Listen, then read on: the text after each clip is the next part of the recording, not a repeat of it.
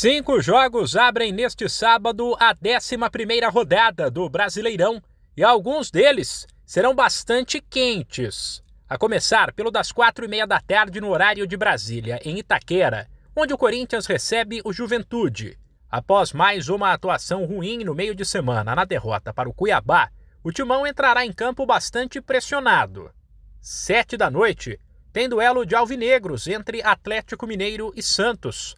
Enquanto o Galo tenta se recuperar da derrota de quarta-feira para o Fluminense por 5 a 3 e ainda não embalou na competição, o Peixe, que já foi líder, precisa reagir, uma vez que não vence as cinco rodadas e despencou na tabela. Também às sete da noite tem Fluminense e Atlético Goianiense, Cuiabá e Red Bull Bragantino. As quatro equipes venceram no meio de semana e chegam embaladas. Por fim, no Beira Rio, um Flamengo mergulhado na crise, que era apontado como um dos favoritos ao título, mas que hoje luta para não cair, visita o Internacional às nove da noite. Já no domingo serão mais quatro jogos e a bola começa a rolar às quatro da tarde.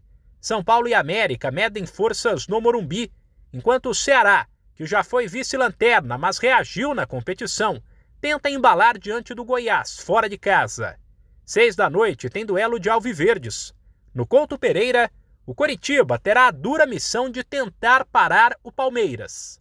Depois, às sete, o Lanterna Fortaleza recebe o Atlético Paranaense, que subiu de rendimento com a chegada de Felipão e hoje briga lá em cima. A rodada do brasileiro termina na segunda, sete da noite, com Botafogo e Havaí. De São Paulo, Humberto Ferretti.